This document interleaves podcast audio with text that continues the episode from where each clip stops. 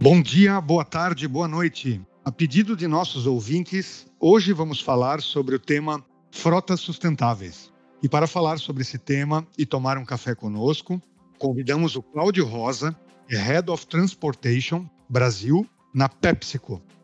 Convido o Cláudio, primeiro dando as boas-vindas ao Cláudio ao nosso podcast, é a sua primeira participação aqui no Café com Logística. Então, Cláudio, tudo bem com você? Te dou as boas-vindas. De antemão, agradeço aqui pela sua participação e peço então para que você se apresente um pouco para o nosso público. Tudo bem, Cláudio?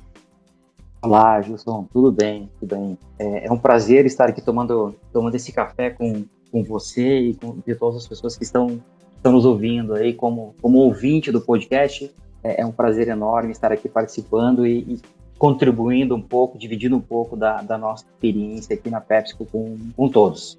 É, como, como você falou, Gilson, meu nome é, é Cláudio Rosa e atualmente eu sou, eu sou o líder da, da área de transportes aqui na PepsiCo do Brasil, sendo responsável aí pela, pela nossa frota primária e pela frota secundária.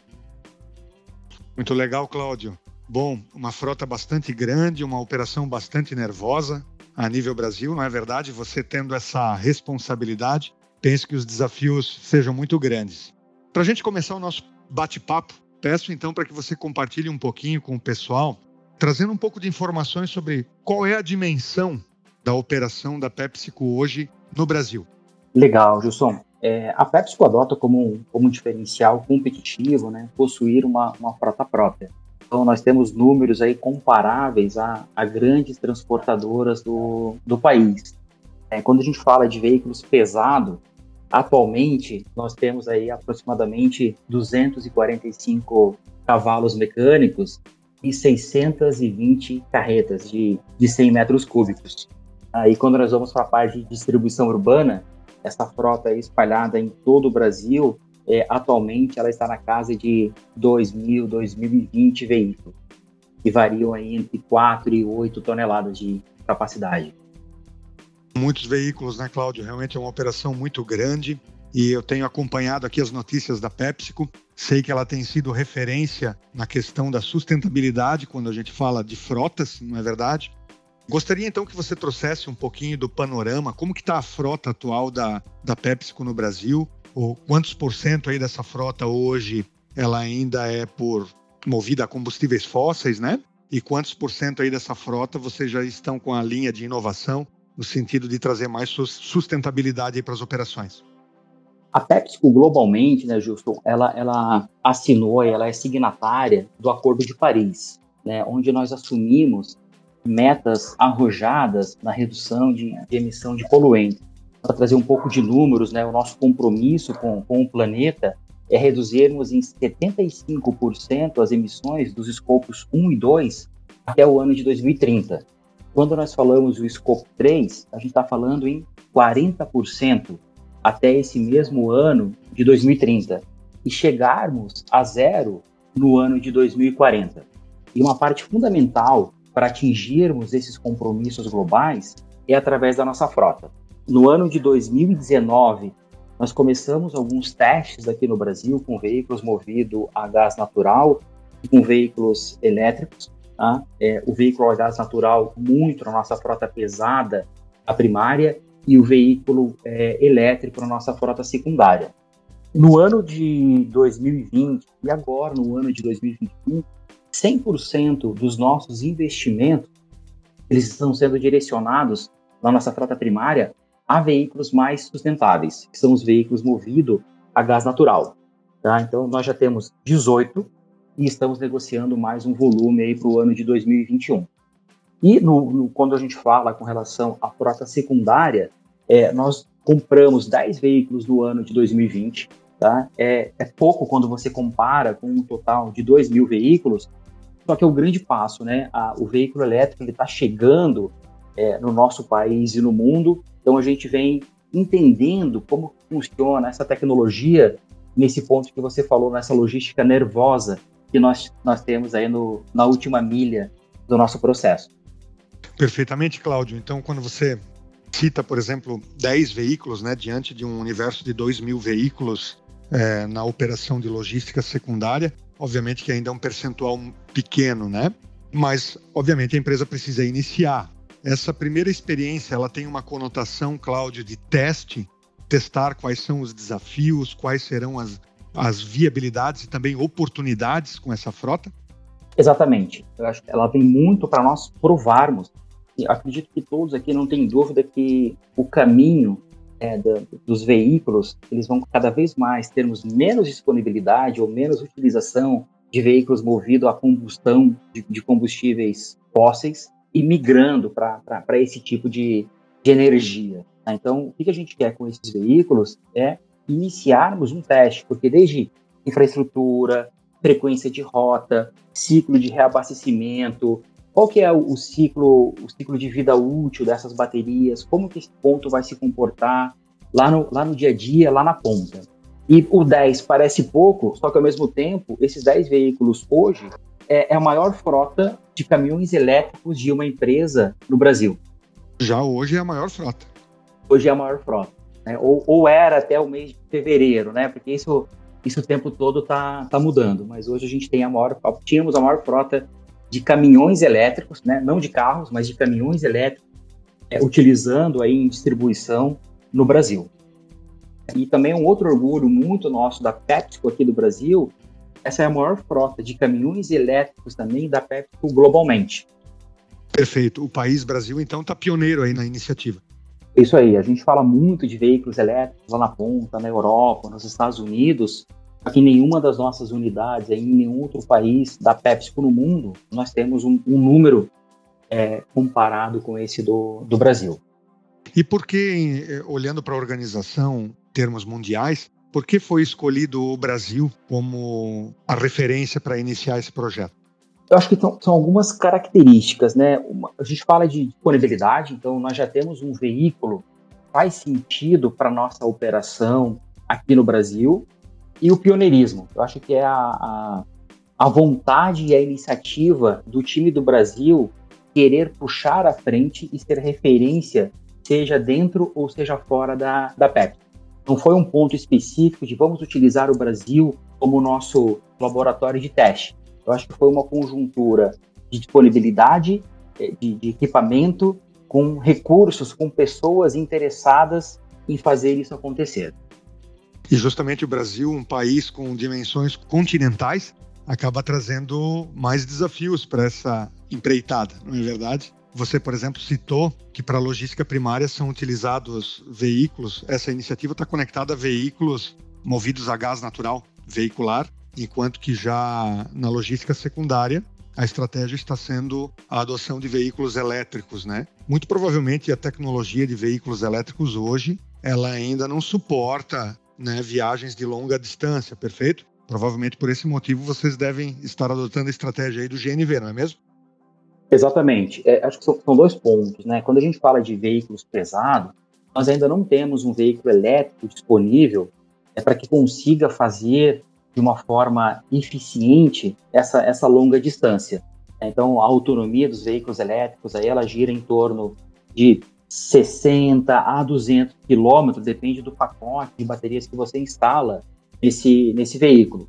Por outro lado, né, a gente fala de o que, que o veículo elétrico traz, né? Traz uma redução de emissão de gás carbônico de 100%. Ou seja, o veículo elétrico, na, na, no exercício da atividade, ele não emite é, gás carbônico. Quando a gente vai para o gás natural, né, a gente tem uma redução de 15% a 20% nessa emissão, só que se você chegar a utilizar um biogás, um biometano nesse mesmo veículo, essa redução pode chegar a 90%. Então, é uma combinação de autonomia, como você falou, Gilson, e também disponibilidade. Aonde a gente pode reabastecer esse veículo, quando a gente fala de frota secundária, os veículos vão realizar a sua rota durante o dia ou durante a noite e eles voltam para o centro de distribuição para fazer o seu reabastecimento de energia. Quando a gente está falando de veículos de longa distância, né, nós temos, por exemplo, uma fábrica em, em Sete Lagoas e nós transferimos volumes para o Nordeste. Então você não consegue fazer esse recarregamento. Então você tem que desenhar a sua rota logística hoje ainda baseado na sua disponibilidade, seja de energia elétrica ou seja de gás natural. Esse é o nosso desafio atual. Como é que a gente faz essa composição e essa otimização de necessidade de rotas com disponibilidade de pontos de recarga e de reabastecimento. Perfeito. Se você pudesse comparar uh, os desafios da logística primária, nesse caso com veículos movidos a, a gás e, e, e, outras alternativas, uh, comparado ao veículo elétrico né, para os centros urbanos, qual das duas situações aí é mais desafiadora em termos de infraestrutura para reabastecimento? Hoje eu acredito que nós temos muito mais disponibilidade de gás natural, tá? e aí grande, o grande ponto do gás é o compressor que você tem lá no, no, no posto de combustível, né? Porque o tempo de reabastecimento que você precisa um veículo de uma operação de alta eficiência, como é um, como é um caminhão de transporte, ele precisa ser muito mais rápido, como quando eu ou você formos a um posto de serviço para fazermos o abastecimento do nosso carro particular. Então, eu te diria que no gás natural, é, o desafio é o tempo de reabastecimento lá no ponto, né? E como é que você consegue quebrar isso? com a utilização de compressores mais velozes para você diminuir esse tempo parado do seu veículo. E quando você fala de veículos elétricos, ainda é a disponibilidade da, da tomada para você fazer esse, esse recarregamento.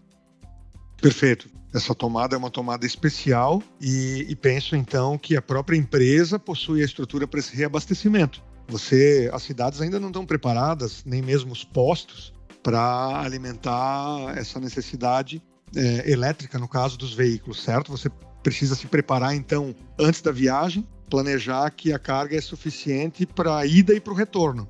Exatamente. Funciona mais ou menos desse jeito?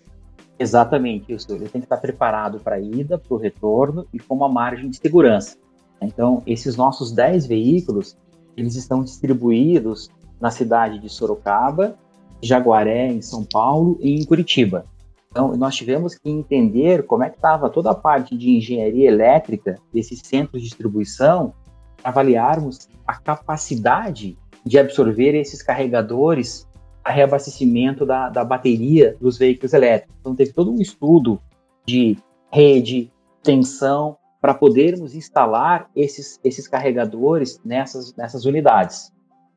E hoje essa infraestrutura já instalada na PepsiCo ela já suportaria o aumento dessa frota ou ela primeiramente foi construída apenas para atender essa demanda dos 10 primeiros veículos? Nós fizemos um estudo, hoje ela está ela tá dimensionada a praticamente aí algo entre 25 e 30 veículos nessas unidades. Tá? Só que o nosso plano não era aumentar a quantidade de veículos numa mesma unidade, mas aumentarmos a quantidade de veículos em diferentes unidades a testarmos como isso se comporta em diferentes pontos do, do país. Perfeito, perfeito. Muito interessante. E, Cláudio, eu queria voltar um pouquinho ao, ao, tema inicial, aos números, quando você citou que a empresa projeta, então, reduzir a emissão de gases de efeito estufa em 40% até 2030 e em 100% até 2040. Eu queria entender se, na ótica da empresa, de quem está idealizando esse projeto internamente, é, esse apelo ele é um apelo basicamente ambiental, ou se há um estudo também de viabilidade financeira, inclusive com projeção de redução de custos e de melhora na execução logística como um todo. Quais são os fatores que de fato fazem hoje a empresa se engajar nessa causa? Eu acredito, Justo, que são os dois fatores. Tá? O primeiro fator e o mais importante é o fator ambiental. Tá? Então, é, o engajamento da PepsiCo globalmente para buscar essas reduções, ela está diretamente alinhada com a redução do impacto das nossas atividades e do ser humano no planeta. Então, é, essa é a, a, causa raiz, o ponto de partida é, do porquê que a PepsiCo vem, vem fazendo e vem se engajando em toda essa transformação em nível mundial. Por outro lado, quando você para para analisar um pouco os números e aí resultados práticos que nós, nós já temos, né, acompanhando a revolução, nós já conseguimos chegar a resultados que é possível fazermos sustentabilidade com produtividade. Né? O caminhão, o caminhão a gás é um grande exemplo disso. Então a gente já consegue emitir menos poluentes com redução de custo operacional no quilômetro rodado. Entendo. E no elétrico, você já consegue chegar a esse perfil de conclusão também? Ou ainda, talvez financeiramente, a viabilidade não seja comparada ao GNV?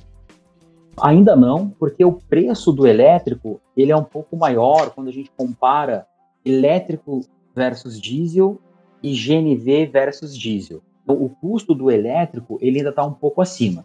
Eu te diria, o caminhão hoje, a gás natural, ele já te dá um TCO positivo ao longo do tempo e o elétrico ele está ali um pouquinho acima do break-even, não está longe. Perfeito. Né? Trazendo um pouco de números para você, né? onde é que está isso? Né? O, o, preço da bateria hoje está custando cerca de 156 dólares para cada quilowatt-hora. 156 dólares para cada quilowatt-hora. Né? E já existem estudos que apontam que em 2024, 2025, ou seja, na volta da esquina aí, esse custo vai cair de 156 para 100 dólares. Perfeito. No momento que conseguirmos chegar nessa equação, o, o, preço final de um veículo a diesel deve estar muito, mais muito próximo de um veículo elétrico. E aí, com um custo de energia muito mais barato que um custo de diesel, você vai ter um TCO muito positivo. Perfeitamente. Penso que, inclusive, para conseguir fazer essa projeção e colocar essa meta audaciosa de, inclusive, chegar em poucos anos, vamos colocar aí 19 anos, pouco menos de 20 anos, a uma redução de 100% de emissão de gases, muito provavelmente a empresa também está muito conectada com os fabricantes, né? com quem está desenvolvendo as tecnologias, a ponto de reconhecer que há um caminho, né? há um caminho para o barateamento, há um caminho, inclusive, talvez para massificação da venda desses perfis de veículos, certo? Exatamente, exatamente. Na quarta-feira dessa semana, eu tive o prazer de participar de um fórum global de sustentabilidade, uma grande montadora de, de caminhões, e as montadoras estão com esse mesmo engajamento. Inclusive, essa empresa que eu participei do, do, do seminário, eles são signatários também do Acordo de Paris. Então, não é algo das, dos embarcadores, da indústria alimentícia, das indústrias de bens de consumo. As próprias empresas é, de veículos elas estão engajadas também em buscar soluções mais sustentáveis para os seus clientes. Interessante. E, e Cláudio, uh, ainda falando um pouco sobre os veículos elétricos, né? É, existe alguma iniciativa, algum estudo ou realizado pela empresa ou seus parceiros e fornecedores para a questão da, da recarga por intermédio de energia solar? Me parece que a PepsiCo já desenvolveu algum projeto nesse sentido também, né? Nós temos um projeto nessa linha, Gilson, e ela, a gente está utilizando né? Deixa eu voltar um pouco no ponto, né? Eu tenho, nós temos um, uma grande oportunidade na segunda-feira de manhã. O que acontece com os nossos veículos de frota secundária? Hoje, cerca de 30, 33% dos nossos chamados de socorro é por falta de carga na bateria do veículo.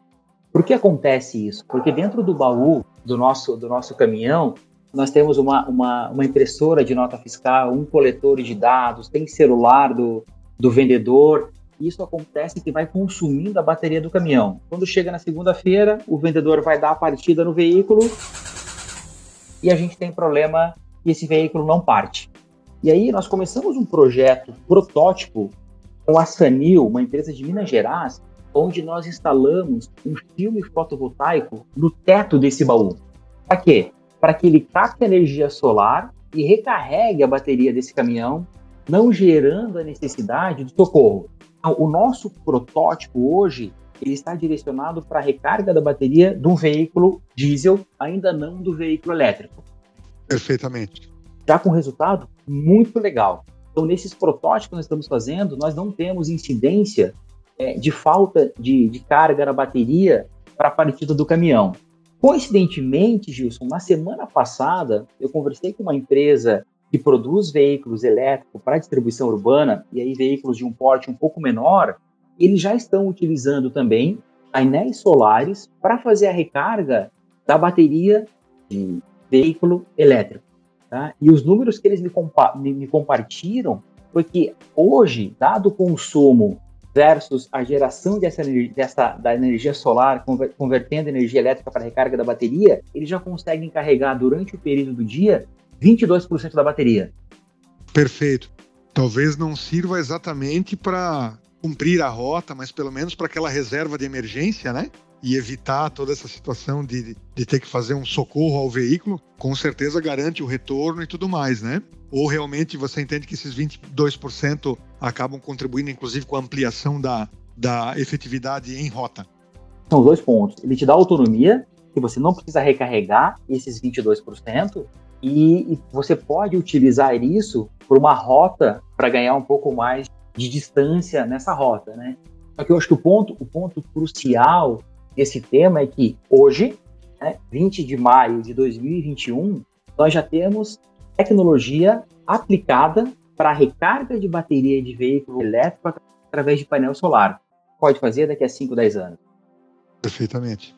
Provavelmente a tecnologia precisa, precisará ampliar a capacidade dessa recarga, porque na verdade a energia solar, a carga em energia solar também é muito dependente de espaço físico, né? E de certa forma um veículo ele está um pouco limitado na capacidade de instalação de placas, provavelmente, né? Isso aí, é, o espaço físico, né? E você consegue reduzir esse espaço físico quando você consegue aumentar a taxa de conversão da incidência da, da, da energia solar e converter isso em energia elétrica. Então, quanto mais o, o filme ou a placa fotovoltaica se desenvolverem para aumentar essa taxa de eficiência de conversão, menor vai ser o espaço físico que nós precisamos para gerar a mesma energia. Entendi. Legal, muito interessante o seu compartilhamento de informações, Cláudio. Eu realmente gostaria de parabenizá-lo. É uma iniciativa muito importante. Sustentabilidade é um tema é, super do momento em todas as áreas e com certeza a logística também não deveria ficar de fora, né? E esse pioneirismo é o que acaba de fato também impulsionando as outras empresas para também começarem a acelerar esse processo, né? Então realmente meus parabéns. O nosso bate-papo ele está se encerrando, nosso bate-papo está chegando ao fim e para fechar essa nossa conversa gostaria de te fazer uma pergunta chave tradicional aqui do nosso podcast, que é a seguinte: para você, o que é transformação logística? Que pergunta, hein, Gilson? É, é, eu estou pensando aqui é, em, em, como respondê-la, né? Eu acredito que, para mim, transformação logística é quando nós, embarcadores, transportadores, é, entendermos que nós vivemos no mesmo ecossistema. É, eu falo muito, qual é o nosso grande desafio? Nós carregamos um produto, um, um, caminhão, um veículo num ponto A e esse caminhão é descarregado no ponto B. E o que, que faço com esse veículo vazio? É, até inventário o teletransporte, nós vamos conviver com esse, com esse grande dilema. E para mim a transformação logística é como nós criamos um ecossistema colaborativo de transporte no país ou no mundo. Essa é a grande transformação que eu acredito que a logística tem que fazer para a humanidade que assim como em outros setores, essa transformação se traduz em digitalização, né? A tecnologia tem trazido essa visão mais colaborativa para vários segmentos. A democratização, não é verdade?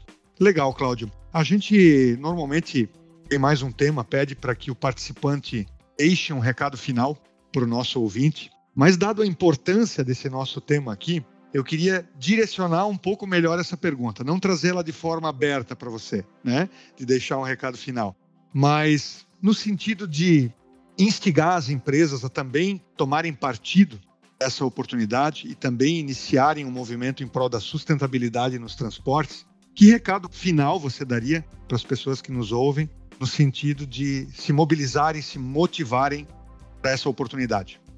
Legal, boa colocação, Gilson eu acho que o grande recado, acredito que o grande recado final é, seja vamos juntos buscar a, as iniciativas para fazermos essa transformação. Acho que o, meu grande objetivo aqui era compartilhar um pouco de dados. É, as empresas ficam na dúvida, mas será que vai dar dinheiro? O que vai acontecer com a revenda desse veículo a gás daqui a 5, 10 anos, quando tiver que fazer a reposição? O que vai acontecer com a revenda desse veículo elétrico daqui a 5, 7 anos, quando eu vou fazer a reposição desse veículo. É, e a Pepco está trazendo para todos aqui e já temos cases de sucesso hoje que nos trazem é, produtividade aliado à sustentabilidade. Então eu queria assim, ó, o que, que falta para a gente começar a, a, agir nesse ponto? Eu acho que é a iniciativa. Né? Deixo aqui meu contato a todos que estão ouvindo quiserem conversar, compartilhar experiência, tirar dúvidas mais específicas, estamos aqui para ajudar todos a, nesse engajamento de uma logística mais sustentável no Brasil e no mundo. Tá aí, pessoal. Grande oportunidade, contato do Cláudio à disposição. Quem sabe uma boa oportunidade de você fazer um benchmarking aí, entender um pouquinho melhor como foi esse passo a passo dessa implementação bastante sólida e também ao mesmo tempo ousada na PepsiCo. Quem sabe você também tira algum insight e se encoraja também a desenvolver um trabalho similar na sua empresa. Bom, vamos encerrando por aqui. Mais uma vez, gostaria de agradecer pela participação do Cláudio, que trouxe esse conteúdo super importante para a gente.